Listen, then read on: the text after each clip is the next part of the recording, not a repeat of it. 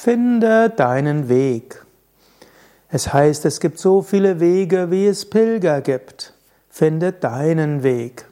Nicht immer ist der Weg, den andere gehen, der richtige. Es kann schön sein, dich von den Wegen anderer inspirieren zu lassen. Es ist schön, von anderen Tipps zu bekommen. Es ist schön, aus der Erfahrung von anderen zu profitieren. Aber finde deinen Weg. Du gehst ihn ja schon. Weg heißt natürlich auch, ein Ziel zu haben. Und du kannst unterschiedliche Ziele haben.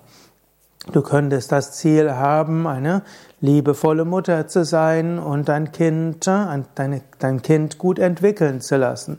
Du kannst das Ziel haben, ein kleines Unternehmen aufzubauen, eine großartige Yogaschule zu errichten. Du kannst das Ziel haben, in deinem Job gut zu sein. Du kannst das Ziel haben, Menschen zu helfen. Du kannst auch mehrere Ziele haben und irgendwo sagen, ja, mein Weg findet auch verschiedene Ziele. Du kannst auch auf einige Abwege gehen oder Umwege. Ich würde sagen, mache zu deinem höchsten Ziel die Gottverwirklichung. Mach zu deinem höchsten Ziel die Erleuchtung. Und dann bitte Gott darum, dir zu zeigen, was auf dem Weg dorthin alles zu erledigen ist. Und so wirst du Aufgaben haben in Familie, Partnerschaft, Aufgaben haben in ehrenamtlichem Engagement, Aufgaben haben beim Job, Aufgaben haben bezüglich deiner Gesundheit, Umgang mit Vermieter oder mit Handwerker, mit Steuerberater und Steuerbeamten und so weiter. Bei allem finde deinen Weg, wie du es machen kannst. Auch wenn du zum Beispiel jetzt eine konkrete Aufgabe hast, vielleicht eine Station auf dem großen Weg zur Erleuchtung, kannst du auch überlegen, wie kann ich so machen, dass ich die Aufgabe gut erledige, meine Ressourcen nutze und mit anderen dabei gut umgehen. Ich gebe dir mal ein Beispiel. Und das Beispiel gebrauche ich ab und zu mal, vielleicht hast du es auch schon gehört. Irgendwann Mitte der 80er, 1980er Jahre habe ich mal ein Yoga-Zentrum geleitet in, in Paris und dort hat, das war im fünften Stock ohne Aufzug und wir hatten dort hm, auch jeden Abend bis zu 50 Menschen, die gegessen haben. Es war eine kleine Küche und da musste man kochen und damals war es noch nicht üblich, dass man beliefert wird. Wir hatten also hm, jeden Tag mussten jede Menge von Gemüsen nach oben gebracht werden. Es ist ja vegetarische Küche und die ist schon voluminös vom Standpunkt von Gemüse, Salat und Hülsenfrüchte, Getreide.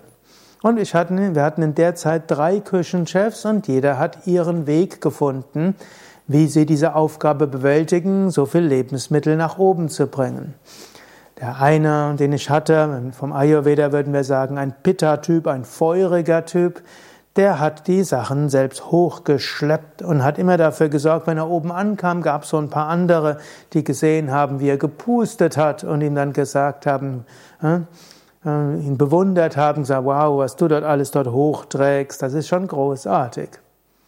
Dann hatten wir den zweiten Küchenchef, das war eine Küchenchefin, und die hat es so gemacht, dass sie zwar mit einem Rollwagen dorthin gefahren ist zu dem Markt Leal und hat dort hm, dann diese Menge von Gemüse gebracht und die Baumwolltaschen waren dann alle gefüllt und sie hat es immer so gemacht, dass sie um Viertel vor fünf dann am Center waren. Fünf Uhr war die erste Yogastunde und dann hat jeder so einen, so einen Sack bekommen, um ihn hochzuschleppen. Und sie hat sich mit den einzelnen Schülern auch unterhalten, hat ihnen auch Tipps für die Yoga-Praxis gegeben, musste selbst nichts hochtragen und die Schüler haben gerne geholfen.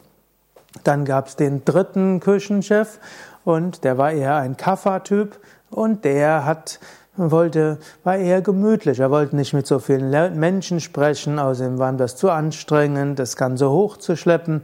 Also hat er überlegt und ist dann zu den verschiedenen ja, Inhabern von den Ständen am Markt gegangen und hat gefragt, ob nicht irgendjemand liefern könnte. Damals war das revolutionär. Nun wurde nicht beliefert, sondern man musste selbst, sondern man hat selbst eingekauft. Selbst Restaurants sind gerne mit ihrem Wagen dorthin gefahren äh, und haben dann die Sachen selbst eingekauft. Mindestens in Paris war das damals so. Gut, aber er hat dann mit allen möglichen Leuten gefragt und schließlich hat er einen gefunden, der gedacht hat, ist ja toll, kann ich jeden Tag etwas liefern, haben festen Kunden, war ja auch nicht wenig. Gut, und der hat dann geliefert. Und dieser Küchenchef hat sich dann immer um den gekümmert, hat ihm dann auch einen Kräutertee gegeben, einen selbstgemachten Cookie angeboten und so weiter, hat ihn bei der Stange gefunden. Also gleiche Aufgabe, jede Menge von ja, Nahrungsmittel nach oben transportieren. Jeder hat seinen Weg gefunden. Einer hat irgendwo Selbstwert daraus gezogen, sich wirklich anzustrengen und zu zeigen, ich kann das. Die andere hat ihre Fähigkeit genutzt, mit vielen Menschen zu sprechen und Menschen um Hilfe zu bitten. Und der dritte hat seine Fähigkeit genutzt, mit wenigen Menschen tiefere Erfahrungen zu machen und mit diesen Menschen Austausch zu haben und sich gegenseitig etwas zu geben. Finde also deinen Weg, wenn du eine Aufgabe lösen willst. Natürlich, manchmal musst du auch über deine Komfortzone hinausgehen, Fähigkeiten entwickeln, die du bisher nicht hast. Aber grundsätzlich finde deinen Weg, Aufgaben zu erledigen, zum Ziel zu kommen, Erfahrungen zu machen, mit Menschen umzugehen. Jetzt überlege vielleicht, was ist jetzt deine Aufgabe jetzt? Was wäre dein Weg, sie gut zu erledigen? Hast du einen guten Weg? Wenn nicht, welche Fähigkeiten müsstest du vielleicht kultivieren, um die Aufgabe zu erledigen? Finde deinen Weg.